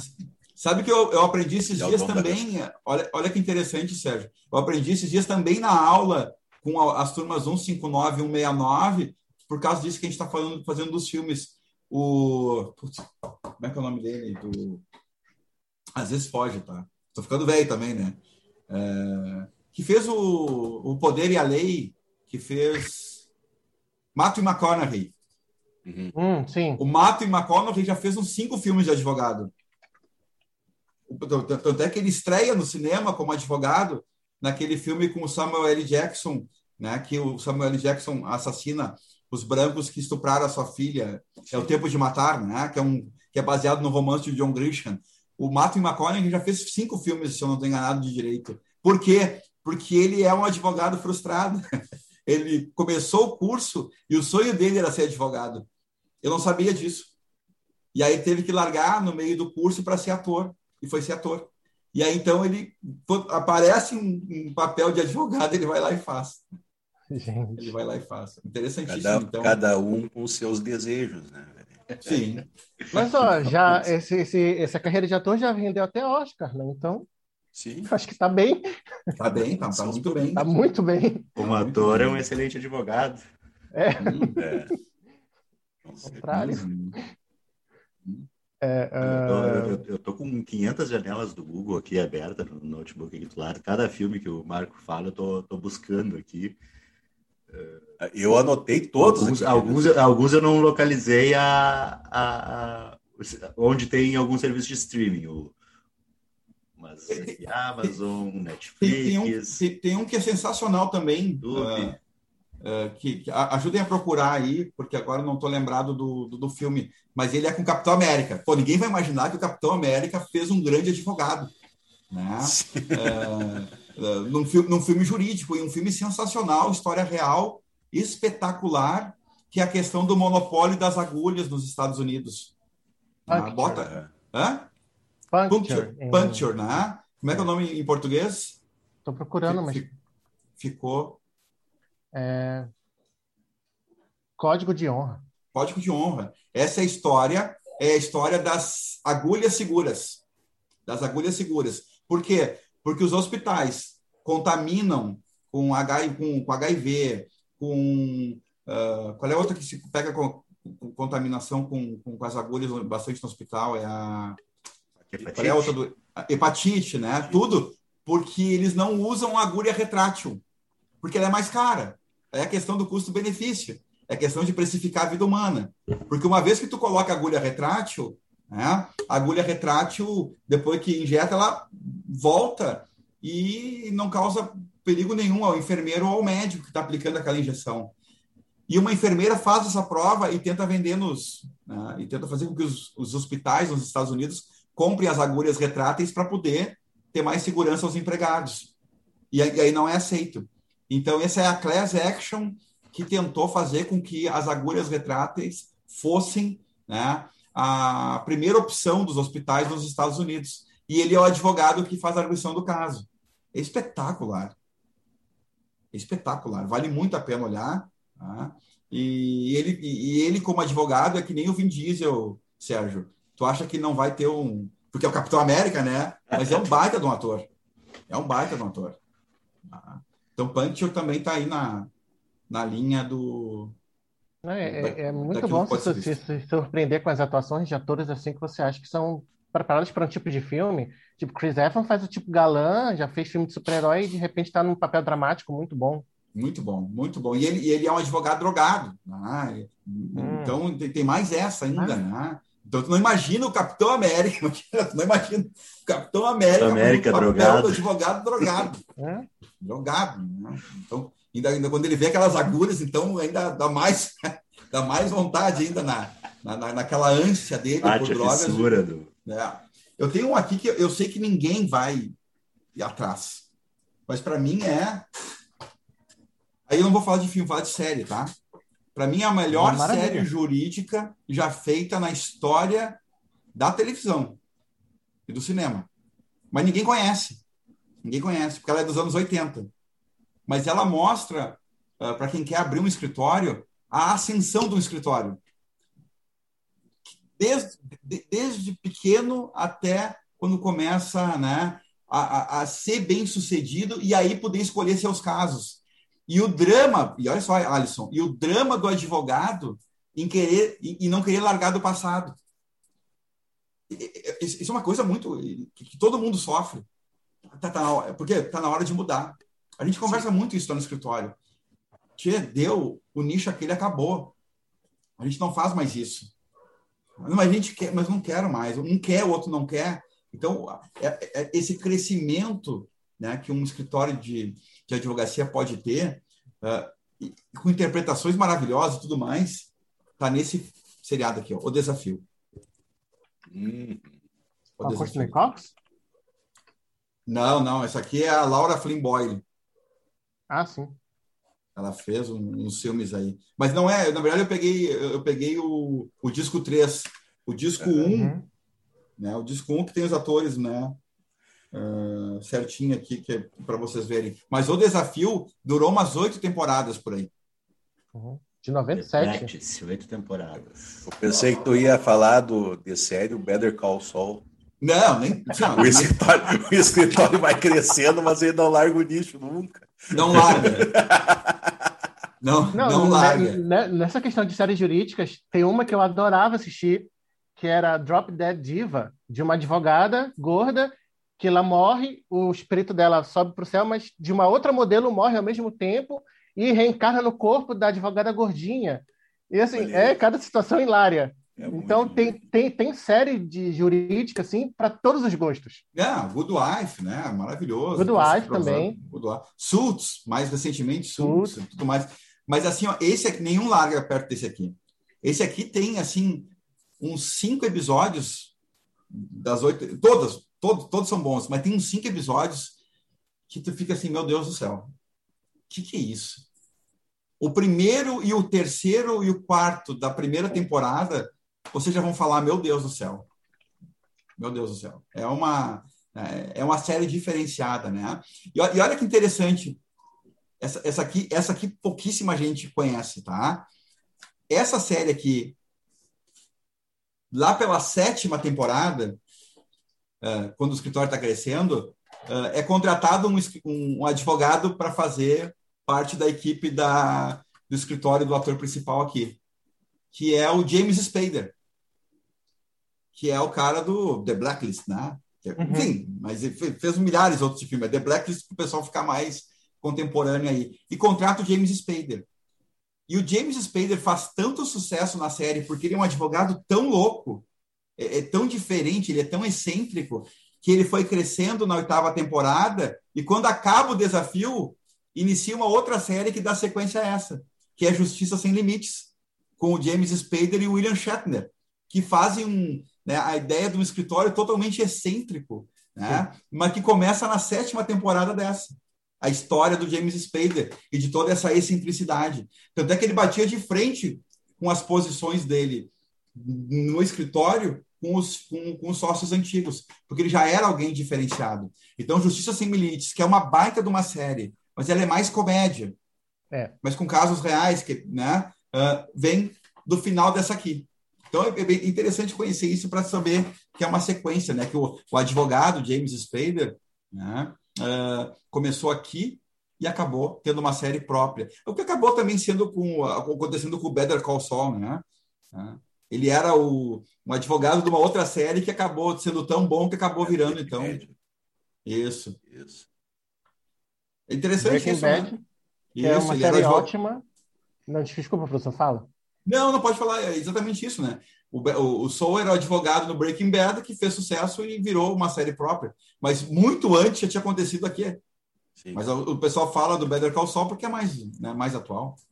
Enfim, é, é para vocês verem o quão rico é, né? O quão rico é discutir né, cinema, direito, processo é, e, e ficarem aí com umas dicas de filme aí para a vida de vocês e para a vida do, daqueles que assistem vocês ouviam antes e agora assistem, né? É, Marco, deixa tá... Não, fala, Alisson. Não, não, eu queria fazer uma pergunta para o Marco, que, a gente, uh, que já foi perguntada aqui, inclusive, tu, e tu já respondeu, de onde veio a, a, a tua inspiração para ser advogado. Isso daí é, vamos dizer assim, não, por mais, não foge muito, por exemplo, da, da minha, da minha visão, embora meu pai não seja advogado também, mas a gente tem exemplos, né? Pode ser dentro da família. Cara, e essa paixão pro cinema, cara? Ah. Veio, veio, da adolescência, veio da infância, puxou alguém ou foi o. o assim, to, a, gente, a gente tem mais ou menos a faixa etária, a mesma faixa etária. A gente todos foram apaixonados por cinema ali nos, nos anos 80, nos 90 antes, antes do Marco responder, eu vou, vou confessar uma coisa. Acho que é. Tinha ali uns 16, 17 anos, ele tinha uma lista. Ele anotava todos os filmes que via, uh, ficha técnica e nota, que dava nota pro filme. E, cara, era uma lista absurda, muito grande. Eu fazia isso com música, né? Fazia isso com música sempre. Uhum. E, e, assim, cara, qual que é a primeira lembrança que tu tem de, de, de filme, de, de, dessa catalogação que tu faz, essa, essa memória aí, só para só dar o panorama aqui pro pessoal? Sim, assim, ó, é, é, é, o que eu tento fazer com, meu, com os meus filhos, né? É, desde pequeno. A gente foi no cinema com o pai e com a mãe. Desde pequeno. Eu sou de 74. King Kong é de 79, se não estou enganado. Não, não, não, me lembro de quando é que é. É por aí. No, é por aí, né? Eu vi no cinema. Conan no Bárbaro, de 82, eu vi no cinema. Ah, é, Indiana Jones, de 82, eu vi no cinema. Tudo, tudo, tudo, que eu lembro, né? Star Wars eu vi no cinema. Ou seja, eu, eu era um toco de gente. Exterminador do Futuro, olha que absurdo, né? Dez anos. Dez anos vendo Exterminador do Futuro. O cara aqui com a, ó, tirando o olho fora, né? Eu vi no cinema. Né? Então, foi incutido nos três, os três são apaixonados, eu, Cássio e o Márcio. Ah, eu sou mais. Sim. Quer dizer, eu fui mais, não tem mais tempo. Eu vejo que o Cássio e o Márcio passam me passando no nosso grupo ali de três, os filmes eles vendo e eu não conseguindo ver. Hoje eles vêm muito mais, mas a minha paixão vem porque né, eu cresci dentro do cinema. Eu morava do lado do Coral. Hum. Eu morava do lado do Coral. Eu morava na Jardim Cristófel. A gente descia os quatro, os cinco, né? Eu, o pai, a mãe, o Cássio e o Márcio. Ia até o Coral, via o filme, fazia uma jantinha por ali e voltava. Então, né? É, também está fazendo, vai fazer eu chorar. Não, não é que para Estou é sob época de pandemia, não estou não tô vendo os velhos. Pô. Só, só para só dar um, o meu exemplo, então. Para dar o meu exemplo. Eu morei até os 16 anos em cidades que não tinham cinema.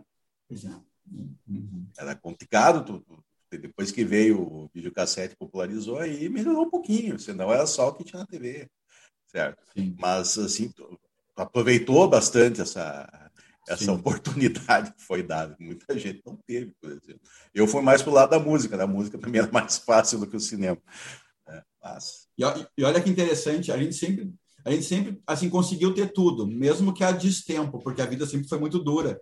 Né? Imagina o pai sozinho né? na advocacia nos anos 80, né? e a mãe, enfim, cuidando de nós três. Então a gente sempre, depois que começou a melhorar, depois a gente foi lá para a Zona Sul, virou vizinho do Santo, que já era milionário, enfim, esse tipo de coisa, né?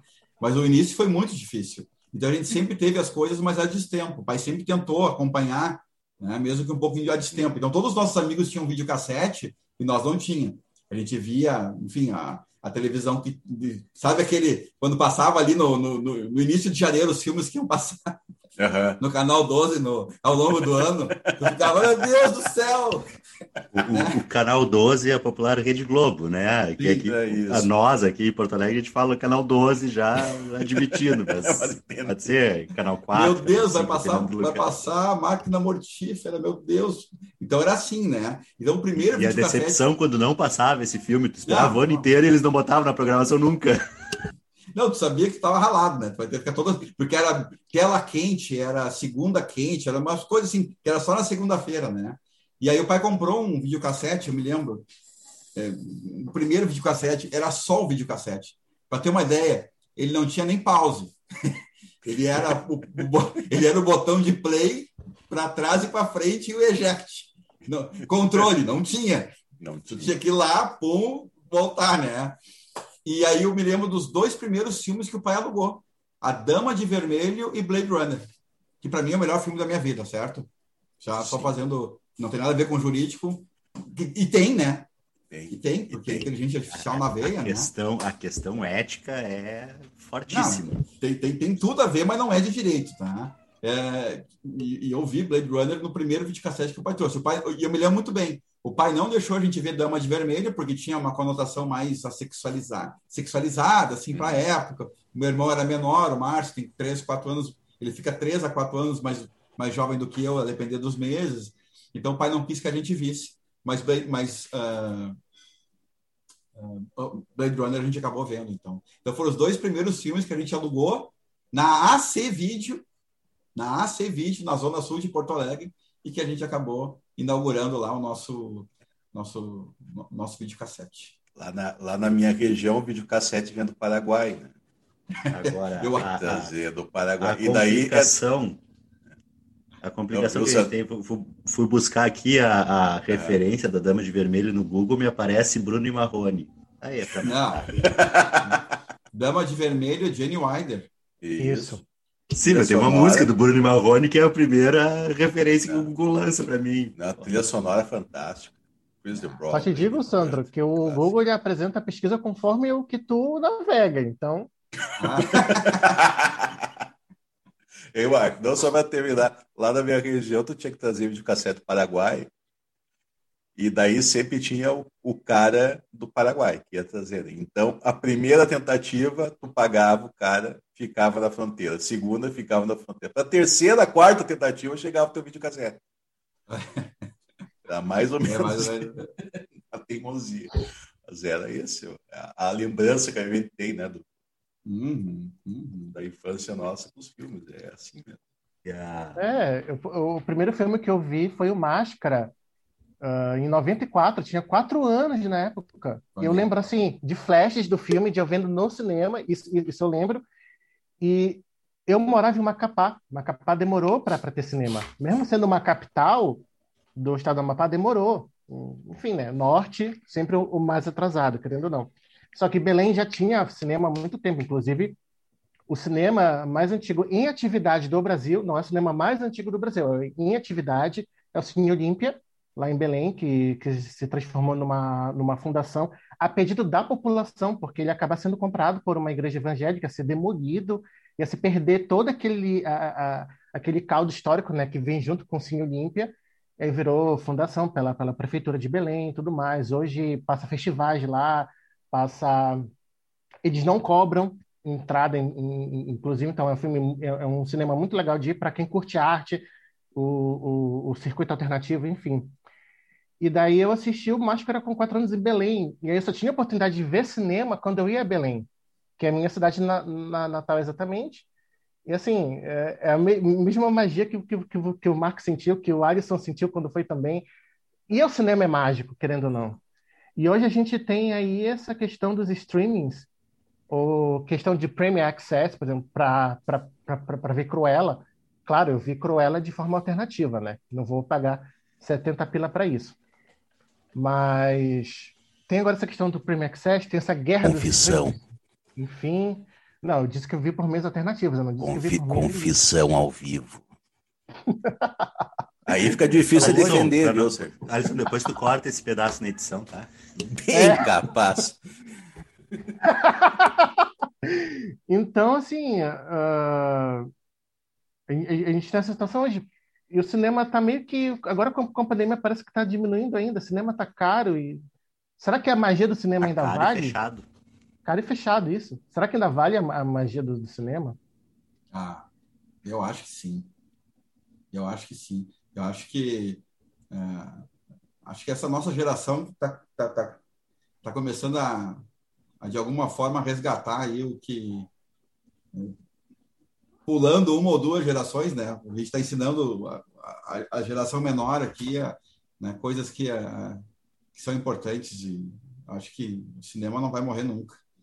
Acho que ah, o cinema é referência, uma, uma referência é de tudo. cinema, uh, que é um filme que eu achei acho que um dos filmes ah, mais lindos que eu já vi, que é o Cinema Paradiso. Eu ia falar quando ah, você falou. Uhum sabe? Para referência de, de, de, paixão pelo cinema, aquele filme é sensacional. Foge, do, não tem nada a ver com direito. Aí, aí é difícil achar alguma coisa de direito ali. Mas é sensacional o filme. E eu lembro quando eu vi até, depois de ver o filme, logo depois, até ouvi aquela música do filme. Eu comecei a ouvir, comecei a lembrar. Cara, é, é muito. Para ter uma ideia, como é, como é que eu era, né? É, o o compositor do, da música do filme Cinema Paradiso, que o Sandro está falando, é o Ennio Morricone. eu tenho uma ideia de como é que eu era, né? Eu anotava tudo, eu tinha tudo. Ah, né? mas o Ennio Morricone tem que lembrar, do, é dele o The Good, The Bad and The Ugly, né? Clássico. Sim, clássico. clássicos, clássicos, vários outros. Vários uhum. outros. Uhum. Enfim, pessoal, eu, tinha, eu, eu, tinha milhares de filmes para indicar, mas eu também sei que o Sandro falou em uma hora e meia. Né, pra gente... É, a, a gente eu acho... não tem tempo. Eu, eu, vou te dizer que a conversa tá boa, tá divertida. Não, mas daí mas... uma hora e meia eu marquei compromisso, né? É. eu, eu falo, olha, não, no é. máximo uma hora e meia. Eu, tá, então tá, né? Dez, dez, nove, dez e meia acabou. Olha aí, ó, olha aí, ó. É, o nosso convidado nos cortando, então tá bom. Não, mas eu, tenho, tenho aula agora, descobri agora às 11 horas aqui. Eu... Mas não, tá só, certo. Só um, só um detalhezinho o, eu fui ver agora o título em italiano. Il é no ovo cinema, cinema. Sim, no ovo. Quando foi que perdeu-se no ovo na tradução? É. Ah. Que chato. Ah, de novo, Cinema Paradiso. A, a, até pelo filme mesmo, a ideia de, de do cara refazendo o cinema, né? Uhum. Fecha cinema e tal. Então tá ali o novo. Mas, enfim, o Marco já, já deu a deixa que nós temos que terminar, né? Ele tem compromisso. Cara, eu nem vou pedir referência, que eu anotei mais de 25 filmes aqui. É. 5, 6 séries aqui. Quem, olha... quem vê, assistir esse episódio, ouvir, assistir e for pegar todas as referências e começar a assistir, cara, daqui a três meses ele entra em contato com a gente dizendo, ah, que legal mesmo tá no episódio. Esse aqui, ó, esse aqui eu também tinha trazido ali da, da, da é, a recontagem é muito interessante também. Né, para finalizar com um filme é, bem legal, bem diferente e que quase ninguém conhece, tá? Eu não estou dando os mais conhecidos aqui porque os mais conhecidos, ele, enfim, eles não precisam ser falados, né? Recontagem é a história da, da recontagem dos votos da Flórida, do caso Gore versus Bush. É interessantíssimo, ah. pessoal. Esse, que, que, que, tá, né? Tem que estar um pouco ligado no estudo do direito, né? Ainda mais do, do, dos Estados Unidos e dos precedentes, por exemplo, né? Porque essa história desse filme aqui vai contar, na verdade, o drama que a Suprema Corte tem, porque ela, em tese, se ela vai uh, negar a contagem dos votos da Flórida ou a recontagem dos votos da Flórida, ela vai estar, de alguma forma, revogando um dos seus mais importantes precedentes da sua história, que é One Man, One Vote. Olha o drama. Para a Suprema Corte, a intenção de voto é tão. A intenção, não estou falando do voto a intenção de voto é tão importante que ela deve ser computada. A intenção. Então, a pessoa foi lá na cédula e não conseguiu marcar o, com a caneta direitinho, mas ela fundou, ela fundou o papel a ponto de tu saber em qual era a intenção né, de voto do cidadão no candidato X. Porque ela fundou a cédula. Ela não conseguiu marcar porque a caneta faltou tinta. Então, o One Man, One Vote é um dos principais precedentes da Suprema Corte. E ela vai ter que enfrentar agora o quê? Um caso em que ela vai ter que dizer que todo, toda a Flórida não vai ter recontagem. Como é que ela faz isso? O filme responde, tá? Eu não vou dizer, não vou dar spoiler. O filme responde como é que a Suprema Corte faz isso. Como é que ela encara o precedente, né? E, e todo mundo sabe, né? E, ao mesmo tempo, nega a recontagem dos votos na Flórida que poderia dar a Gore a presidência dos Estados Unidos. Como é que ela ultrapassou o seu precedente de One Man, One Vote? Esse filme aqui é impressionante. Só filme bom, né? Ó, Kevin Spacey, se bem que tá bem baixo, né? John Hurt, Tom Wilkinson, Laura Dern, é um baita do filme. Em e, é os basti... de... e, é os... e são os bastidores políticos da espera e do aguardo dos votos da Suprema Corte. O, o, o filme trata dos bastidores da, do gabinete do, do Bush e do gabinete do Gore. E, a, e, a, e, né, e esperando que a Suprema Corte desse o voto que recontava ou não os, os, os votos da Flórida. É, sério, é espetacular. É espetacular. Só para acabar com com um filme legal para o Sandro falar que eu não acabei abruptamente. Mas um filme interessante em tempos de discussão sobre voto impresso, interessante também a gente ver isso aí nesse filme. Não, e é ah, até mas... uma notícia que o Trump vai, acha que vai ser reintegrado em agosto. O Trump está ah, é? Tá delirante. Ele está avisando para os seus seguidores nas redes sociais que em agosto ele volta à presidência. É? Não sei como, mas tudo bem. Então, Marco, assim, ó, Marquinho, ó, só resta agradecer aqui, tá? Foi, cara, foi, tem quase uma hora e meia aqui na nossa gravação, uma hora e vinte, eu acho, deve ter mais ou menos. Não, uma hora e trinta. São dez e quarenta e cinco. É. Tá, tudo bem. Mas tá bom, uma hora e meia. Uma hora e meia. Não, uma hora Tomamos uma hora e meia do teu tempo. Tomamos uma hora e meia desse tempo escasso do Marco para nos dar umas aulas aqui e, e, até o ato falho que ele durante a, a, a ele falou assim, ah, o que a gente estava falando antes da aula, né? era um podcast, não era uma aula, mas era uma aula, foi uma aula. Né? Eu acho que tem vários pontos de direito que ele conseguiu condensar, uh, colocando em referência de filme. Agora resta a gente assistir e, e rever os que a gente já viu, alguns deles a gente já viu, né? Rever para a gente uh, encaixar nos nossos estudos, nas nossas pesquisas. E aí adicionar mais um capítulo na nossa tese, que vai ter que falar alguma mas, coisa. Mas rever como Heráclito iria rever, sabendo que o rio nem você é o mesmo mais. Olhando esses outros, né, esses outros locais do filme que antes a gente não acessava. Eu acho que isso é o mais importante. Tá, de minha parte, não sei se eu preciso falar nada, eu não preciso de nenhum corte, tá, Alisson? Eu acho que rendeu bem aí essa uma hora e trinta de coisa. Eu, eu, por mim, não cortaria o, nada. O não. Sérgio vai ter que cortar um pedacinho ali quando ele confessa a sua, a sua ilicitude, é. mas tudo bem. Não, eu falei meios alternativos. Gente, vocês estão falando de ilicitude. Eu nunca ah, tá. falei que eu assisti por meios ilícitos. Eu, tá o Alisson tá com o microfone desligado. Ele confessa o gato da net, mas acontece. Bem tranquilo. Advogado isso tem. O, o, meio alternativo dele é pegar a senha com o amigo. O amigo passou é, a senha, não chega a ser assim tão grave. O, o, Sandro é mais, é, é, enfim, me conhece há 32 anos. O Sandro sabe que eu tinha um site.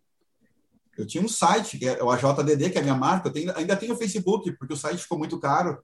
Eu tinha quase 500 filmes, aí não só jurídicos, né? Indicados dentro do site, mas nunca com, com link para nada. Era só a, a, a, ideia do, do cartaz do filme com a descrição do lado e uma discussão filosófica, sociológica, né, jurídica que esse filme poderia trazer. Então, ele ficou muito caro para mim, né? Porque, enfim, tinha que pagar mensal para o cara colocar e ficou muito caro e eu não consegui manter na época, mas eu tinha muita informação lá dentro.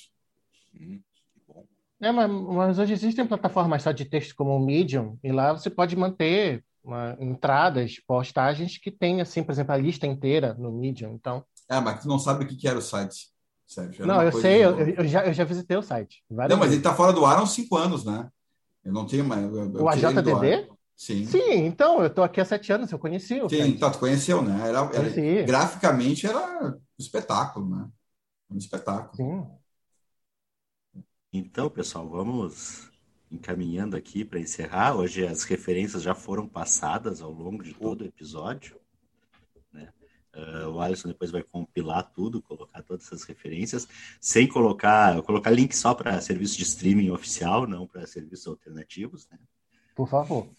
Mas a pessoa pode procurar lá a Bahia Pirata e procurar seus filmes preferidos. Cada um é livre para fazer o que bem entender. Então é isso. Valeu, Marquinho. Muito obrigado. Finalmente obrigado. conseguimos. Valeu, Sérgio. Valeu, Alisson. Valeu, valeu. Marcos. Valeu. Até mais. Valeu pela aula. Aí, logo mais, logo mais cent... estaremos aí. Fala, fala professor. Não, o centésimo a gente faz o processo daí. olha, olha, tá. Tá, querendo, tá querendo coisa com a gente. Vamos, vamos ver se é. a gente consegue chegar até lá. E logo mais estaremos aí lançando a produtora de filmes do DLI Podcast, somente argumentos jurídicos. Somente filme oh. de tribunal aí, reencenando grandes obras, né? Assim que cair em domínio público, claro, porque ele não vai ter condições de pagar pelo, pelo licenciamento, mas estaremos aí lançando a nossa produtora de filmes. Parabéns, legal. Obrigado pelo convite. Até mais, certo. valeu, pessoal. Valeu, obrigado. Tchau, tchau, até.